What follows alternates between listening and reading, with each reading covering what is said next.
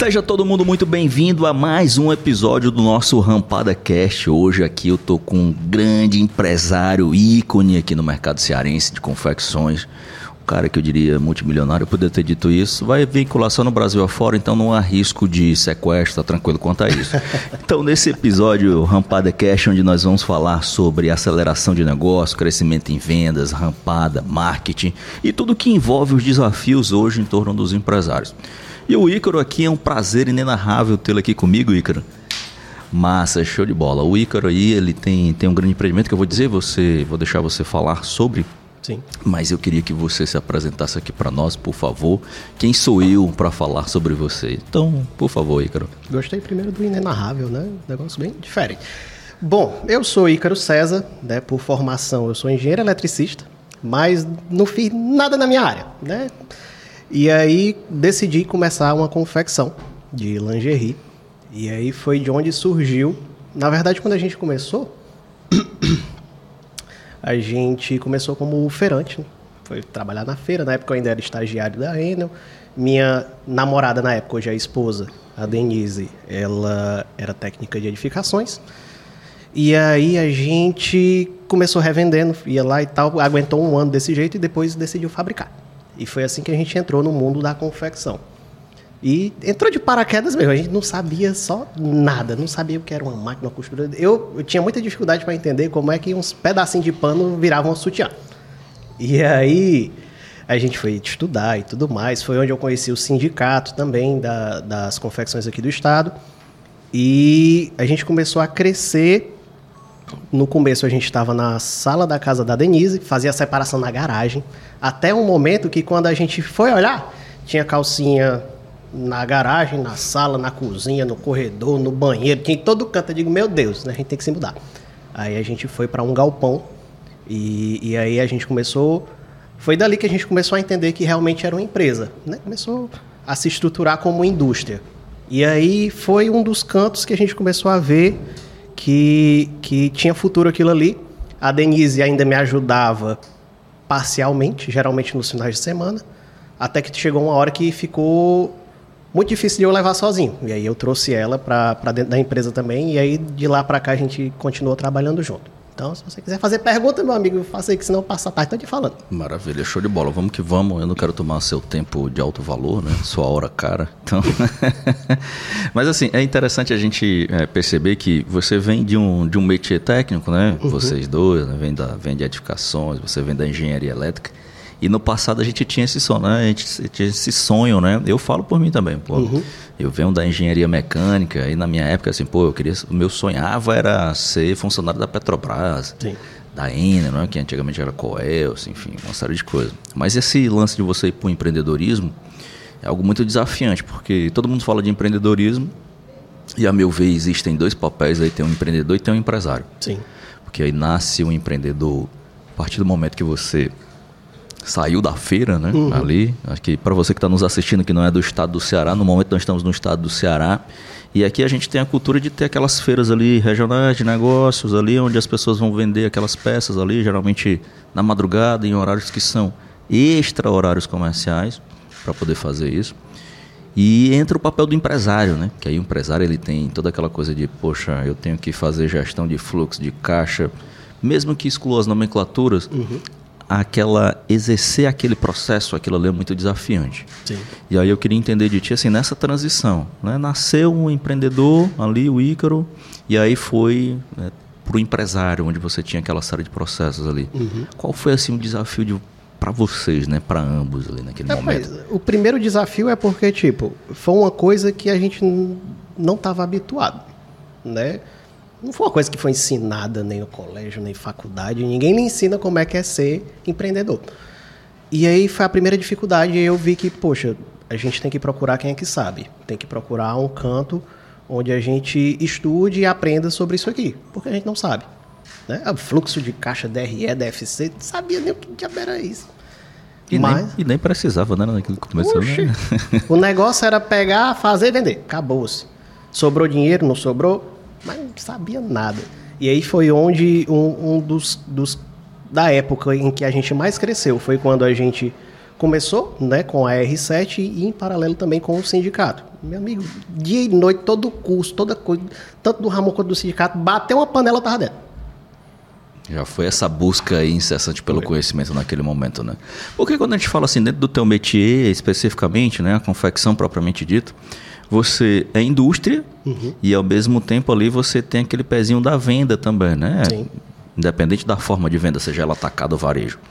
Mas quando você vem dentro da indústria, você tem uma série de desafios, que aí você vem é, vai desde a concepção da peça, aí especificamente falando dentro desse métier da costura, né? uhum. né? Você tem, pô, vai lá, modelagem, você vem corte, aí você vem fazer a costura, aí você vem revisão.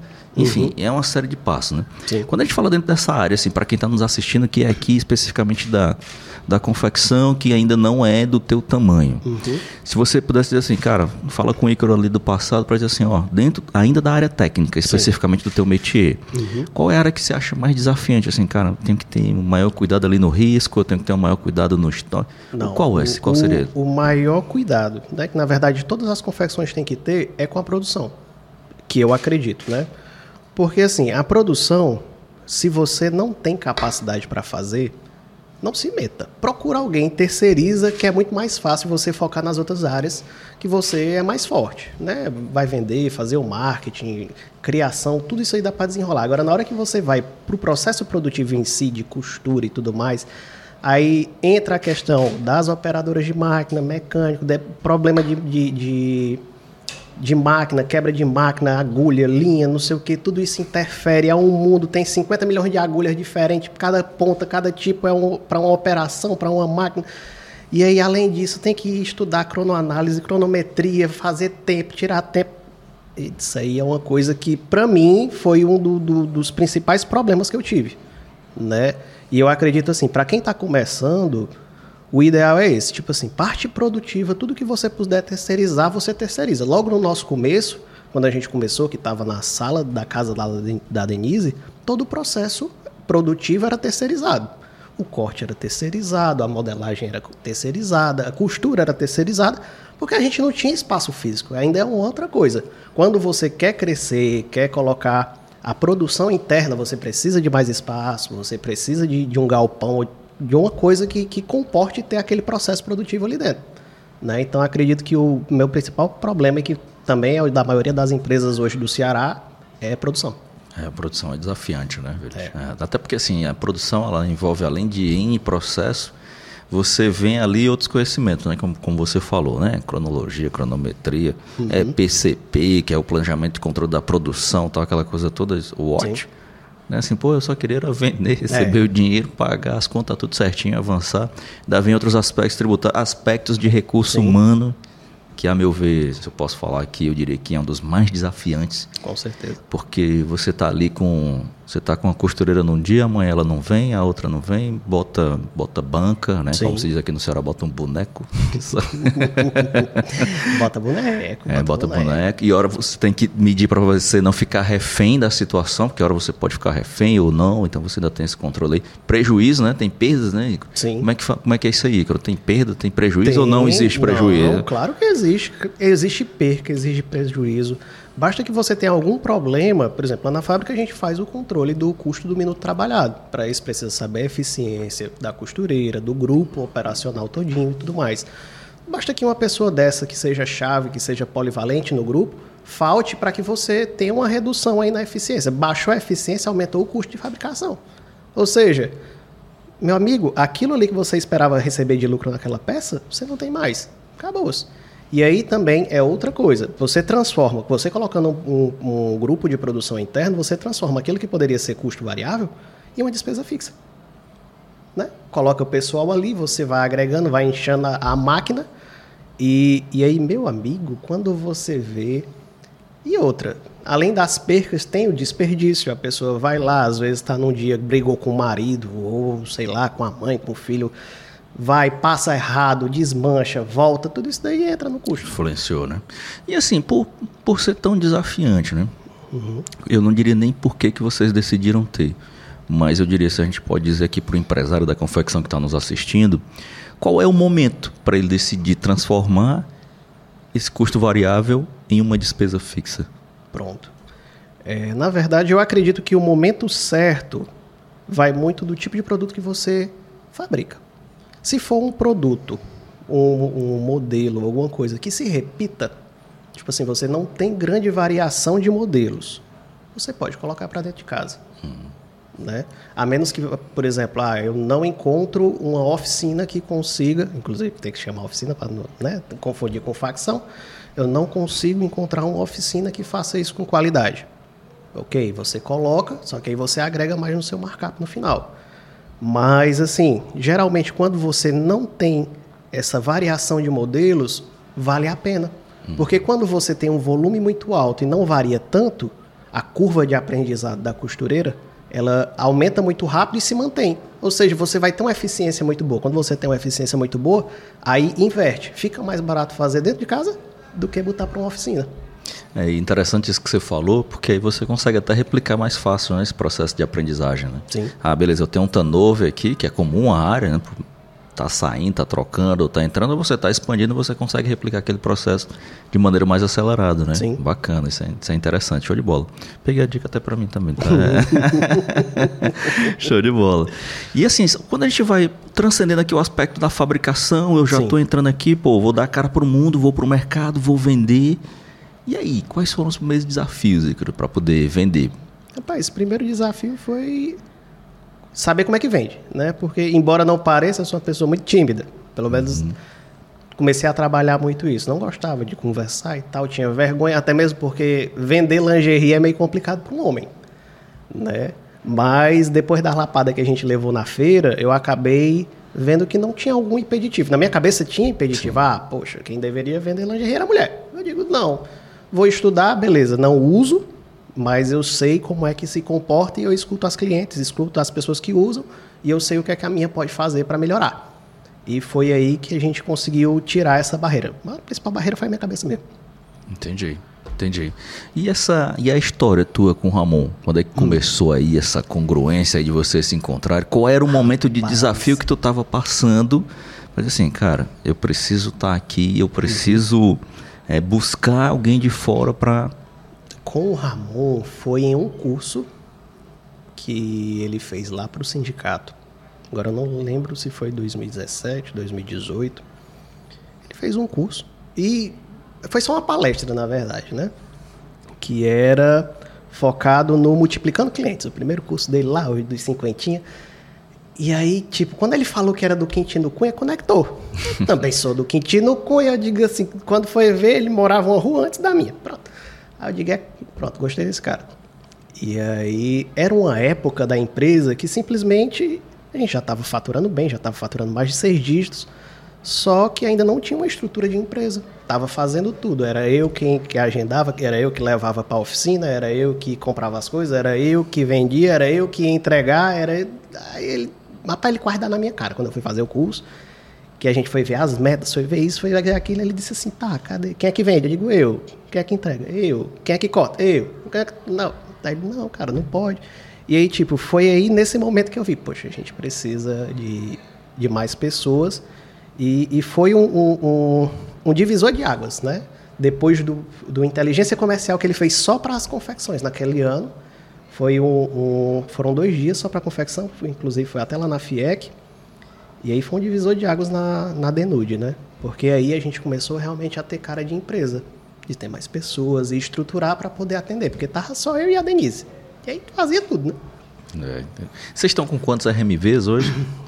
Hoje são cinco. Cinco RMVs, né? Não é, é não é brincadeira, né? É. Por enquanto, né? Cinco, né? Que nós vamos chegar nos 20 aí. Oxe. Antes, nos 10 a gente faz. 2023 nos é, 2023, no, nos próximos a gente está aqui em outros episódios, tá? Deus quiser, show de bola. Mas depois dessa estruturação, né? Esse uhum. passo, que aí a gente vem ali na, na, dentro da nossa cronologia, indústria, empreendedor, empresário, indústria, organizou, tal, organizou Sim. empresa. E aí a primeira rampada, assim, pô, cara, aqui, sabe, parece que fluiu, né? Assim. Uhum. E o que foi e o que era, na verdade? O que é que estava impedindo essa tua rampada? O, o, principal impedimento era o mesmo. Porque, tipo, como eu estava muito atarefado fazendo todo o operacional da fábrica, a gente não tinha foco para vender. Era eu que atendia, não sei o quê. Na hora que a gente contratou mais uma pessoa, pra, só para contar nenhuma pessoa, a gente quase dobrou o faturamento. Nossa. Entendeu? Então, assim, foi um negócio louco, velho. É, realmente aí era, foi assim, foi um foi divisor de águas não, é. né? Aí ele abriu as águas, né? Tá, tá quase igual Moisés. Rapaz, interessante porque assim, muitas vezes a gente tem aquele aquela crença de que, poxa, eu vou contratar, vai virar uma despesa, não vai saber vender como eu, é, por mais que eu treine, não vai ter aquela cabeça de dono, mas essa importância de você ter esses outros recursos, né? E você estava ali naquele momento ali da rampada. E o que é que tu dirias que assim, cara, qual foi a grande diferença entre o primeiro RMV e o quinto RMV. Que você possa dizer assim, cara, ó, você empresário que está me assistindo aqui, o elemento que pelo menos funciona para nós aqui na Denude, assim, que eu consigo replicar e ver claramente, é esse elemento aqui. É ele que me faz estar tá alcançando esse RMV e eu consigo enxergar. Para dizer assim, cara, eu sei que eu vou alcançá-lo ou não, ou ainda estou um pouco distante. Cara, a primeira primeiro foi a gestão, né? Porque sinceramente, é uma coisa que eu cobro muito. A gente não tinha gestão, principalmente dos dados. Na hora que a gente começa a fazer a mínima gestão dos dados, do que foi que entrou, da conversão, como é que está conversando, o que é que o cliente quer, meu amigo, na hora que você tem a mínima gestão disso daí, você consegue. Interessante, interessante. É. Você ter, ter noção sobre aquilo que você gere, uhum né, ter noção daquilo que você está sobre, né? Então é aquela Sim. coisa, às vezes você está aqui num carro, está acelerando, você não tem noção de indicador nenhum. Uhum. E por incrível que pareça, assim, é a, é a nossa vida, né? A gente está ali todo dia, você está dirigindo, você está... Você quer ter o controle, mas quando a gente olha para o nosso negócio, geralmente a gente tem essa, essa aversão. Sim. Muito massa, muito massa. Eu acho que você não tem nem noção do tempo que nós já passamos aqui. né, né? Você chegou aqui e disse, não, eu sou tímido, não vou querer falar, show de bola. É nós se já... deixar aqui, eu falo a tarde toda. Oh, maravilha, show de bola. Mas em respeito ao seu tempo, meu amigo, que eu sei que é um tempo maravilhoso e caro. e você tem seus donos de negócio. Cara, eu quero te agradecer por estar aqui. É show de bola, a gente já está caminhando aqui para o final. Eu queria só que você deixasse uma mensagem para esse empresário que está assistindo a gente aqui e ele, o cara também da confecção. Assim, o que, é que você poderia dizer assim de aprendizado que você teve, que você, ó, cara, deixa eu te compartilhar aqui, independente se você é meu concorrente ou não, vai uhum. ser, deixa um, um aprendizado aí para ele. A primeira coisa que eu acredito, né, e é uma coisa que eu incentivo muito lá na empresa, é a questão de, da pessoa realmente ter a coragem para empreender. Uma coisa que me marcou muito quando eu estava deixando a Enel, fui falar com o meu supervisor, e aí ele chegou e disse assim, cara, eu tenho tenho muita inveja de ti. De inveja, cara. Pelo amor de Deus, o cara tinha quase o dobro da minha idade. Ele é, porque tem coragem de fazer um negócio desse. Eu não tenho coragem de, de não saber quanto é que eu vou ganhar no final do mês. Eu digo, cara, pior é ficar aqui sentado numa mesa vendo a mesma coisa todo dia. Então, para mim, eu prefiro ir. Então, assim, se você hoje tá com medo de investir, para e pensa, né? poxa, o que é que eu vou perder? Poxa, ah, eu vou quebrar uma empresa, beleza. Mas se eu não fizer, você vai passar a vida toda naquela mesma coisa, naquilo ali, você perdeu muito mais. Então, eu acredito que, lógico, é muito bom e muito simples falar assim e tal, tem todo um, um, um, emocional por trás, o medo, aquela coisa, a incerteza. Veio a pandemia e piorou tudo mais ainda. Mas, pelo menos assim, dentro de mim eu já sabia que eu queria alguma coisa para mim. Né? Não sei se, se para todo mundo, todo mundo que empreendeu tem essa facilidade também. Mas o que eu sugiro é isso, meu amigo, mete as caras e se precisar de mim, independente de ser concorrente ou não, eu tô aqui para ajudar. Massa, show de bola. Ícaro, cara, obrigado pelo teu tempo. Quero convidá-lo de novo para a gente poder continuar daqui, fazer Sim. novos. Eu acho que você agregou muito, principalmente para quem é desse métier. Uhum. E para quem também não é, isso foi, foi muito, muito relevante. E para você que está nos assistindo, eu quero te agradecer por estar aqui. Se você ainda não é inscrito no canal, se inscreve nesse canal, deixa teu comentário, a tua dúvida, que a gente vai ter o maior prazer em responder. Se a gente não souber, a gente compartilha aqui com o Ícaro para ele nos ajudar a responder. E encaminha também aqui esse episódio para quem você acredita que possa fazer a diferença na vida dele. E até o nosso próximo episódio.